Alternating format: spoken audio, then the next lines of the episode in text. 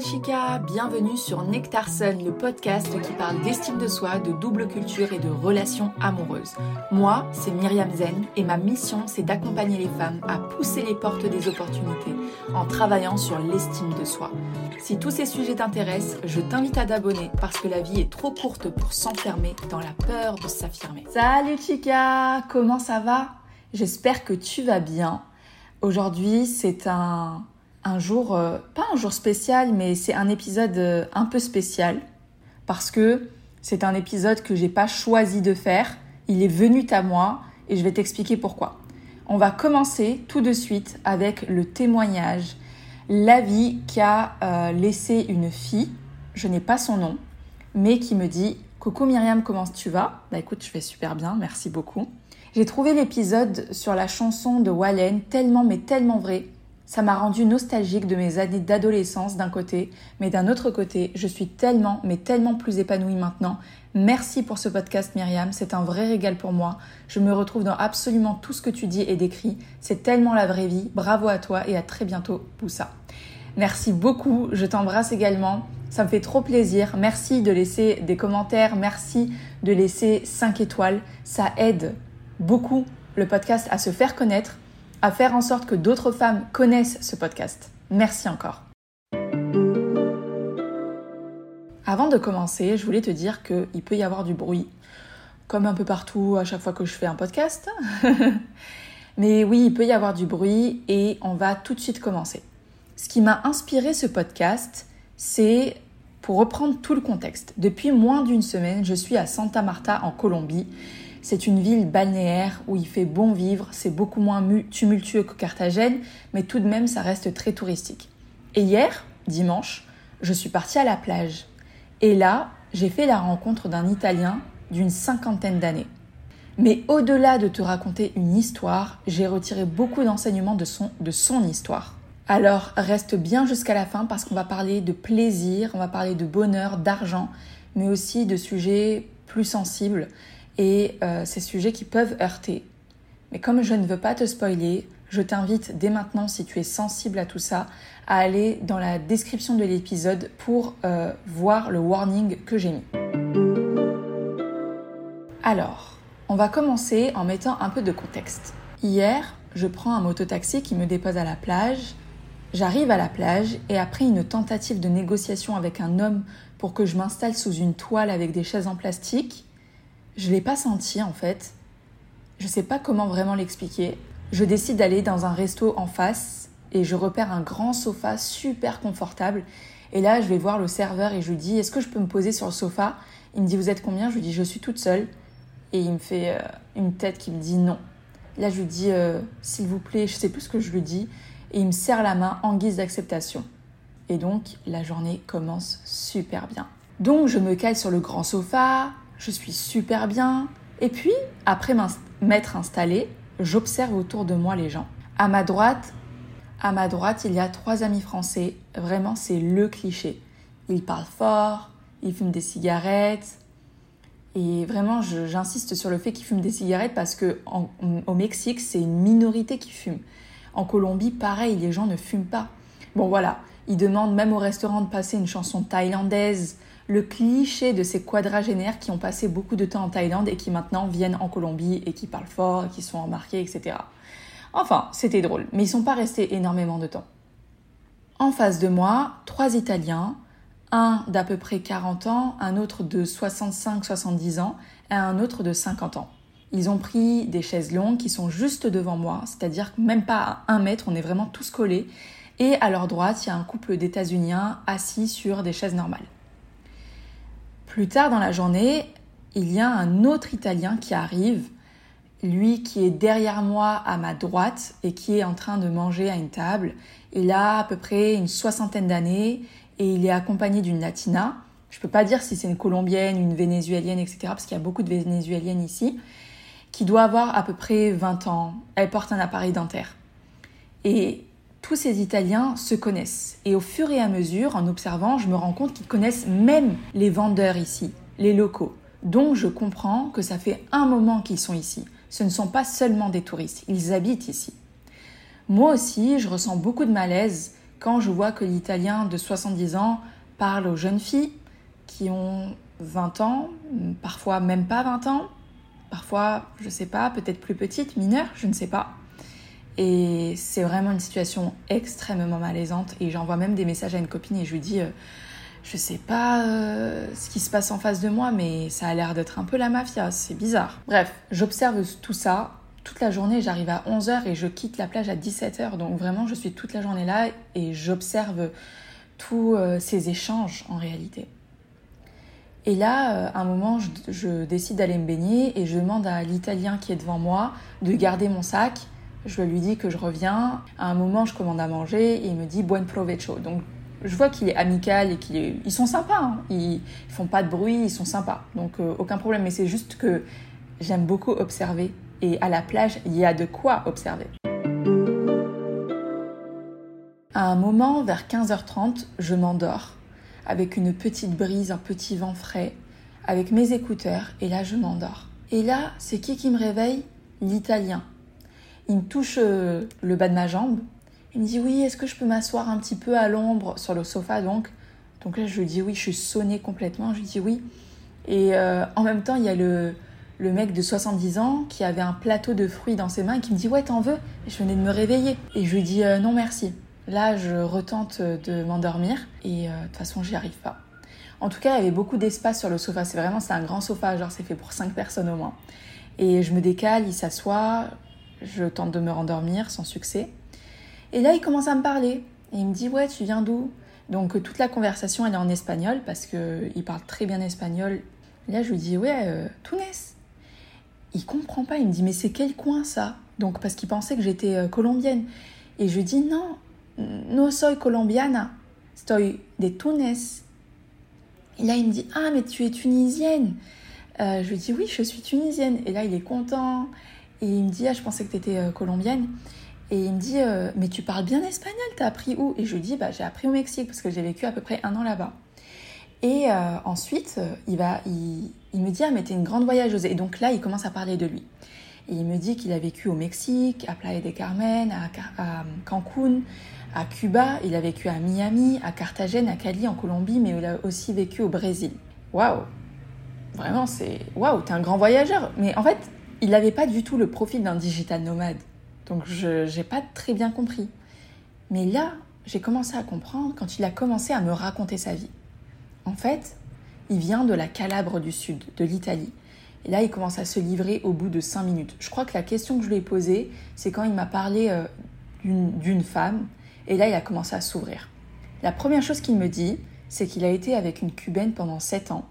Et là, je lui pose la question, mais alors, c'est vrai que les latinas sont jalouses Sur le ton de la rigolade. Et là, il me dit euh, non, c'est pas vrai, c'est une image, elles sont fausses. Elles pleurent à l'aéroport, mais le soir, elles sont déjà en train de faire la fête sans toi. Ce personnage s'appelle Matteo. C'est pas son vrai prénom, parce que je veux pas dire son vrai prénom, mais bon, on va l'appeler Matteo. Donc là, Matteo va me raconter sa vie. Il doit avoir à peu près 50 ans et il ressemble à un Italien, cheveux poivre sel avec une calvitie, mais il est sympathique, il est amical et il veut parler apparemment, il veut parler et me raconter sa vie. Donc il me raconte sa vie en me disant que ses parents sont morts et qu'il a eu un héritage de trois maisons qu'il a revendues et qui lui ont rapporté un million d'euros.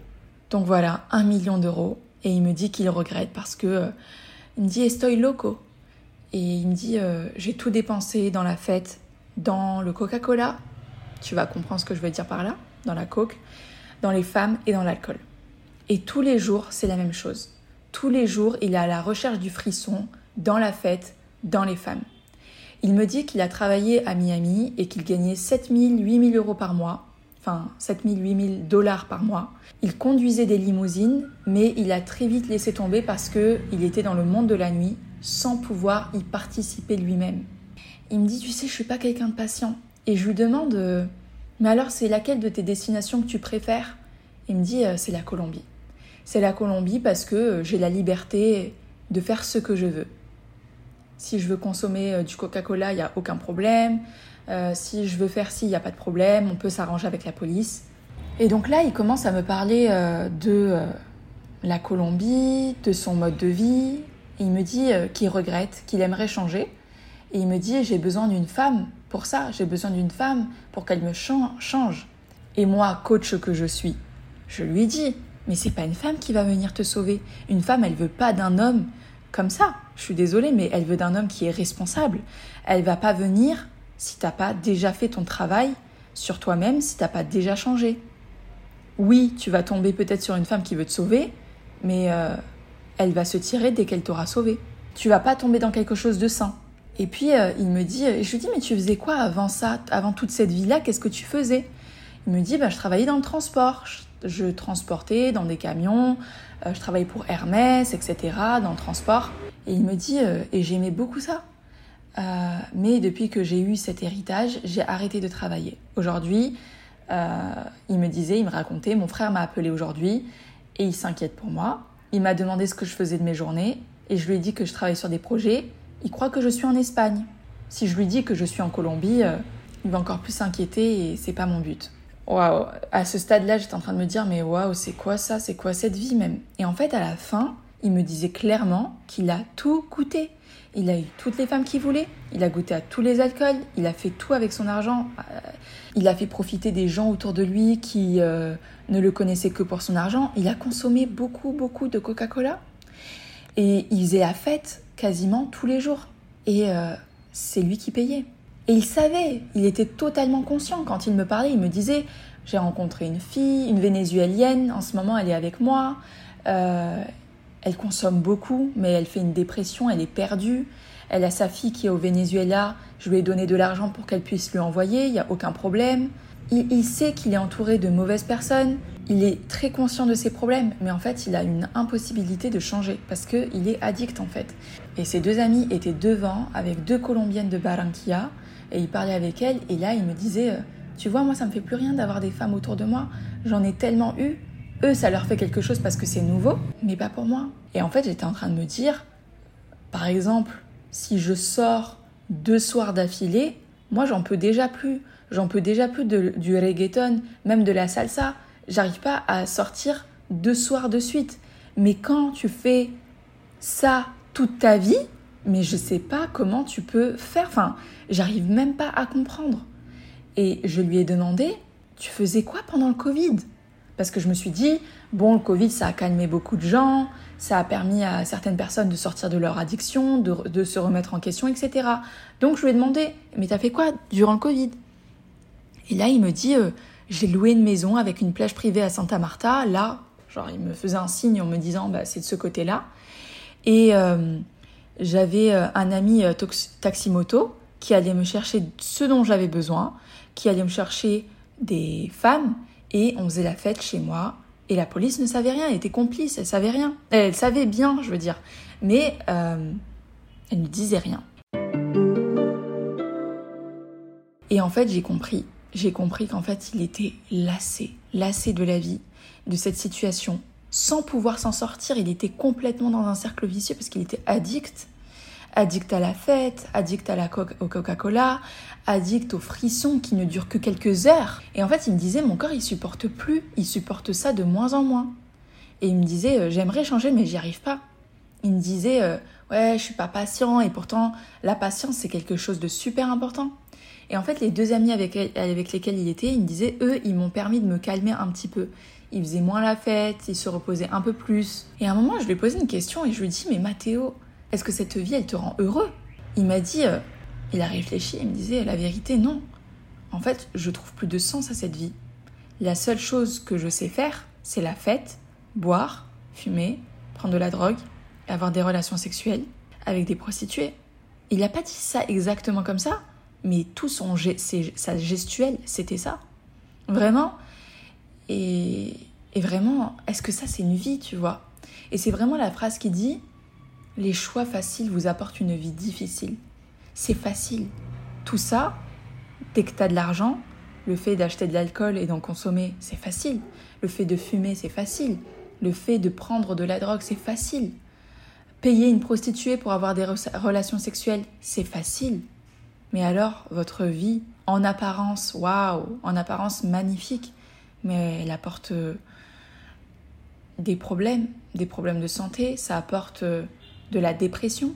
Et en fait, on est réellement dans le cas où le mec, tous les jours, il fait des choix qui lui apportent du plaisir à outrance, hyper facilement. La cocaïne, l'alcool, la fête, les femmes, il est constamment stimulé par la dopamine, constamment. En fait, la drogue, l'alcool, la nicotine, ça provoque une libération de dopamine beaucoup plus forte que quand c'est une récompense naturelle.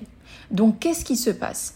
Il se passe, accroche-toi bien, mais c'est hyper intéressant, il se passe qu'il y a une hyperactivité du circuit neuronal qui amène à la récompense, donc la personne, elle va chercher de plus en plus à obtenir cette récompense et c'est comme ça qu'on rentre dans l'addiction. L'addiction, c'est quoi? C'est une perte de contrôle, c'est une accoutumance. C'est une accoutumance en fait qui apporte de moins en moins de plaisir parce que les neurones meurent. Donc pour avoir la même somme de plaisir, la même somme que la première fois, il faut en consommer deux ou trois ou quatre fois plus parce qu'il y a moins de neurones pour récompenser ce stimuli. En fait, qu'est-ce qu'il se passe C'est que la drogue, ça kidnappe le système de récompense et donc la personne, elle tombe dans l'addiction. Le problème, c'est que la dose de plaisir, elle est de plus en plus de courte durée. Donc pour en avoir de plus en plus, il faut en consommer plus. Et vraiment, ce qui est super important, c'est que le plaisir, ce n'est pas synonyme de bonheur. La dopamine n'est pas le neurotransmetteur du bonheur. Non, le plaisir, quand il est recherché à l'extrême, il est synonyme d'addiction. Et le plaisir, il déclenche la dopamine, d'accord? Donc la dopamine est égale plaisir. La dopamine, elle excite les neurones. C'est ça qu'elle fait. Par exemple, une personne, par exemple Mathéo, quand, il consomme son Coca-Cola, il excite les neurones, d'accord? Ça excite les neurones. Et quand les neurones sont trop souvent excités, beaucoup trop et beaucoup trop souvent, il meurt, les neurones meurent. Parce que la dopamine, elle stimule le circuit de la récompense. Et le bonheur, lui, ne dépend pas de la dopamine, mais il dépend de la sérotonine. La sérotonine, c'est un neurotransmetteur, c'est un inhibiteur. Il n'est pas là pour exciter comme le plaisir le fait, comme la dopamine le fait, mais il est un inhibiteur. Au contraire, la sérotonine, c'est celle qui est responsable d'un sentiment de plénitude. C'est celle que vous allez ressentir après avoir prié, après avoir médité. C'est euh, drôle en plus parce que Mathéo, dans les signes extérieurs qu'il avait, il avait un collier avec une croix, une grande, une grande croix. il croyait en Dieu, tu vois. Mais la sérotonine, pour revenir à ça, c'est c'est elle qui est responsable d'un sentiment de plénitude, de contentement, mais surtout elle ne rend pas accro, elle ralentit les neurones au lieu de les stimuler. Mais le problème c'est quoi? C'est que plus tu crées de la dopamine avec euh, le sucre, avec euh, la cigarette, avec l'alcool, etc., plus tu vas chercher la récompense, plus le niveau de sérotonine baisse. D'accord? En fait, ces deux neurotransmetteurs ne vont pas dans le même la même direction. Non. Le truc, c'est quoi? C'est que la dopamine, elle va exciter et la sérotonine, elle va faire le contraire. Elle va inhiber, elle va, elle va te permettre de souffler. C'est le sentiment de plénitude et de contentement que tu as après avoir prié, après avoir euh, médité. La conclusion de ça, c'est que plus tu recherches du plaisir, plus tu es malheureux. Parce que, comme je l'ai dit tout à l'heure, ta dopamine, elle excite elle excite les neurones qui meurent. Et ça, en fait, ça vient de la théorie scientifique de Robert Lustig, qui va à l'encontre de la théorie de l'hédonisme, qui est que plaisir est égal bonheur. Non, le plaisir n'est pas égal bonheur. En fait, le plaisir, quand il est mal euh, dosé, je dirais, ça apporte pas du bonheur, en fait, ça apporte le contraire. En faisant euh, cet épisode, je me suis dit, je vais aller regarder un peu c'est quoi les effets euh, du Coca-Cola. Et donc, euh, je suis tombée sur sentiment d'euphorie, facilité à entrer en relation avec les autres, fantasme de toute puissance, stimulation sexuelle, diminution de la capacité de jugement. Désolé, c'est le vendeur de papaye, etc., de fruits qui passent dans la rue. Et puis, s'il y a des doses qui sont élevées, hallucination, épisode épisode psychotique et état d'angoisse. On dirait pas qu'il est chez moi. Je vous jure, on dirait qu'il est chez moi. En fait, ce qui se passe, c'est que je me suis demandé, mais attends, le mec, il vient me parler, au bout de 5 minutes, il me raconte toute sa vie, il me déballe des choses super intimes. Et je me suis demandé, mais pourquoi? Et en fait, je pense que euh, le fait de consommer des drogues comme ça, je pense que ça a énormément d'impact, dans le sens où oui, il y a une diminution de la capacité de jugement. C'est même plus faire la part des choses entre ce qui est bon, ce qui est mauvais, etc. Mais ça, c'est pendant la consommation de drogue. Mais après ça, ça peut donner de l'insomnie, perte d'intérêt pour la nourriture et pour la sexualité, état dépressif, tendance suicidaire, euh, violence, agressivité, état d'angoisse et de confusion, transmission de maladies infectieuses, euh, euh, troubles cardiovasculaires, vraiment des, des choses vraiment, vraiment très graves. Problèmes de concentration, de l'attention, d'apprentissage, enfin vraiment beaucoup de choses. Et en fait, je me suis dit, euh, waouh, il faut jamais commencer ce, genre de choses. On sait pas, on sait pas, c'est pas pour rien que c'est des drogues, d'accord? C'est pas pour rien que c'est des drogues et je pense que c'est. Euh, ne commencez jamais, voilà, juste ça, ne commencez jamais. Parce que ça, après, ça fait vraiment de la peine de voir des gens comme ça. De voir des gens qui sont complètement addicts, qui ont plus du tout la maîtrise de leur vie, qui attendent qu'on les sauve.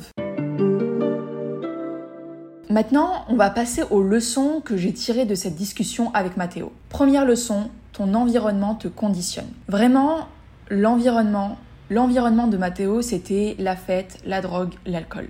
Et le problème avec lui, c'est qu'il est clairement addict.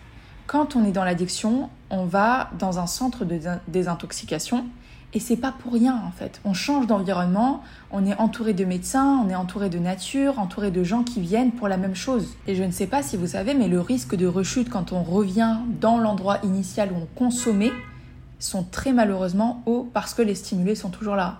Un coin de rue, une personne, une odeur, etc. Tout ça, ça, ça peut vous faire retomber dessus. Alors oui, l'environnement euh, peut conditionner surtout quand on est dans des drogues comme euh, l'alcool. L'alcool est une drogue, hein. il faut le savoir que l'alcool quand même est une drogue. Bien sûr qu'il est possible de changer dans son environnement initial, mais il faut que le changement vienne à l'intérieur de soi. Il faut d'abord changer son état d'esprit. Quand on est dans des addictions comme ça, comme l'alcool, la drogue, je pense qu'il est préférable de changer d'environnement. Et le mieux, c'est de changer son état d'esprit, de changer son intérieur pour changer son extérieur. Et pour ça, le mieux, c'est de se faire accompagner en étant suivi, euh, c'est sûr et certain.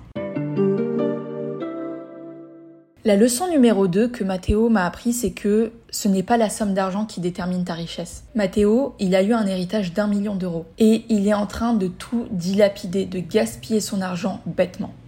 Sa situation, elle m'a énormément fait penser au livre que j'ai lu il y a à peu près un an et demi, deux ans, Le Soleil d'Escorta.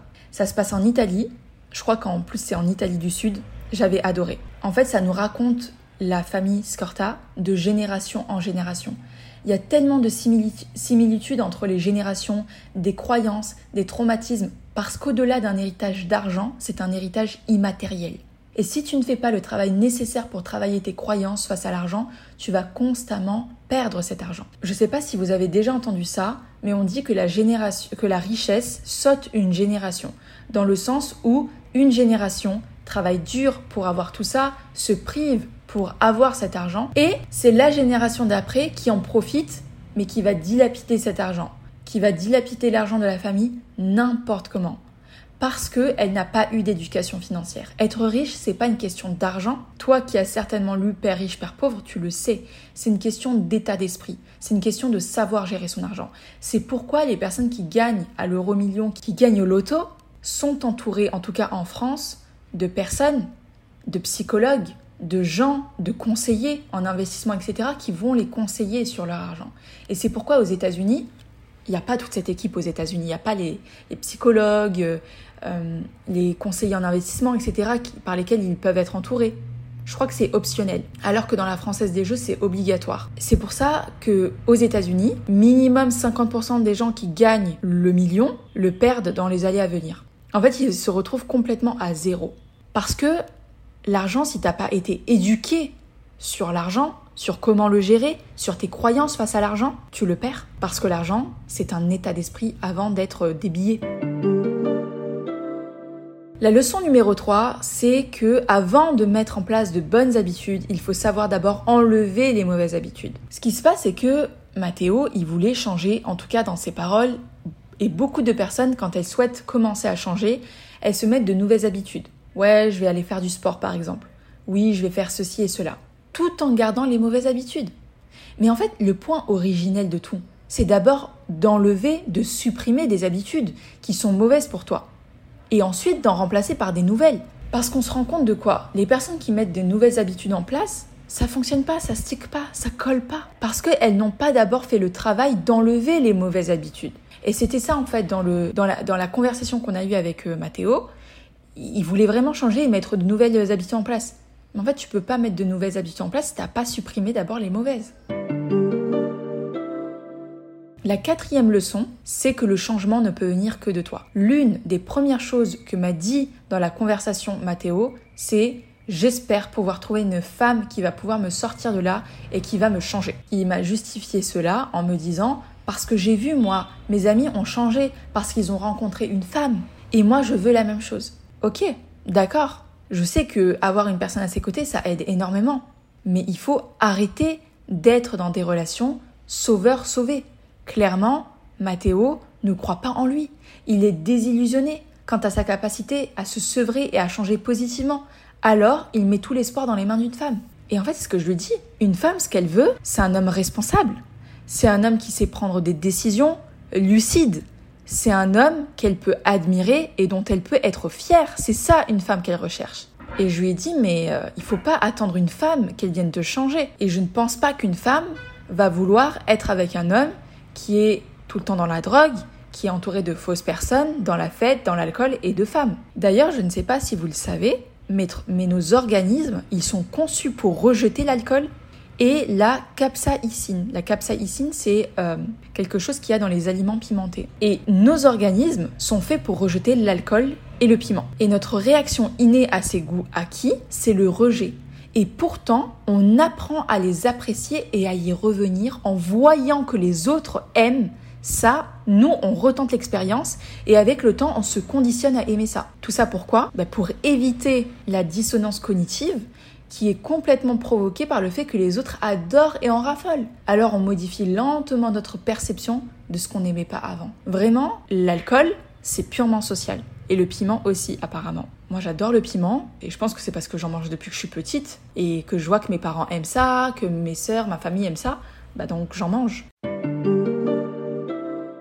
La leçon numéro 5, c'est au lieu d'attendre de changer alors que ça fait des années que tu es dans la même situation, va faire un suivi, fais un travail sur toi. Quand ça fait des années que tu es dans la même situation, qu'on n'arrive pas à s'en sortir seul, il faut savoir mettre son ego de côté et se faire aider. On perd tellement de temps à tergiverser en train de se dire mais est-ce que ça va me faire du bien? Est-ce que ça va vraiment m'aider? Est-ce que je vais pas perdre mon argent? Est-ce que je vais vraiment réussir? Et puis est-ce que je peux le faire vraiment? Euh, Est-ce que peut-être que je peux le faire seul En fait, ce qui se disait lui Mathéo, c'est une femme va venir me sauver. Mes amis sont là pour m'aider. Ouais, mais c'est pas pareil des amis. Les amis, ils n'ont pas la méthode, et c'est pas des professionnels. Oui, les amis, peuvent t'aider, mais c'est pas leur rôle. Oui, ils peuvent être un soutien incroyable, mais ça ne dépasse pas ça. Ça ne dépasse pas un soutien incroyable. C'est pas pareil que d'être suivi, que d'avoir des amis. Et pour terminer, la leçon numéro 6, c'est ce que tu crois se réalise parce que ton cerveau te montre ce que tu crois. Mathéo, il croit qu'il ne peut pas changer par lui-même. En fait, il est carrément dans un cercle vicieux. Je ne peux pas m'en sortir, je ne suis pas patient, et je suis comme ci, et je suis comme ça. En fait, il a vraiment insisté sur le fait qu'il n'était pas patient. Et en fait, moi, j'étais en train de me dire, mais c'est obligé, en fait. C'est obligé que quand tu crois que tu n'es pas patient, tu t'es tellement identifié à cette phrase que tu vas croire que tu ne peux pas changer. Que tu vas croire que c'est pas fait pour toi. Et en fait, ton cerveau ne va faire que te prouver que tu ne peux pas changer parce que tu n'es pas patient. Voyez, par exemple, si je te parle aujourd'hui d'une voiture rouge, que je te dis, euh, voilà, aujourd'hui je veux une voiture rouge, tu vas voir beaucoup plus les voitures rouges autour de toi. Et en fait, ce qui va se passer, c'est que c'est la même chose avec le fait de ne pas être patient. À chaque fois, tu vas trouver dans ton environnement, dans des situations autour de toi, des choses qui font que tu n'es pas patient. Si vous connaissiez la capacité à changer, vous ne resteriez pas dans ces idées-là. Donc voilà, c'était les leçons, c'était euh, l'histoire euh, d'une après-midi à la plage où je rencontre euh, un Italien qui me déballe sa vie et qui veut changer, mais qui n'y arrive pas parce qu'il est euh, dans des émotions euh, très euh, négatives, bloquantes, dans un environnement qui ne lui convient pas. Franchement, ce serait incroyable de pouvoir aider tout le monde, mais on ne peut pas aider une personne qui ne veut pas s'aider elle-même. C'était la conclusion. En tout cas, si cet épisode t'a plu, n'hésite pas à mettre 5 étoiles. Si tu souhaites plus d'anecdotes comme ça, j'en ai plein. Franchement, j'en ai tellement. Mais là, je me suis dit que ça pouvait être bien parce qu'il y avait des leçons à retirer de tout ça. Et vraiment, c'est tellement atypique de rencontrer des gens comme ça. En tout cas, j'espère que ça t'a plu. N'hésite pas à mettre 5 étoiles. On se retrouve mercredi prochain pour un nouvel épisode. Et moi, je te souhaite une excellente semaine. À très bientôt, Chica. Hasta luego!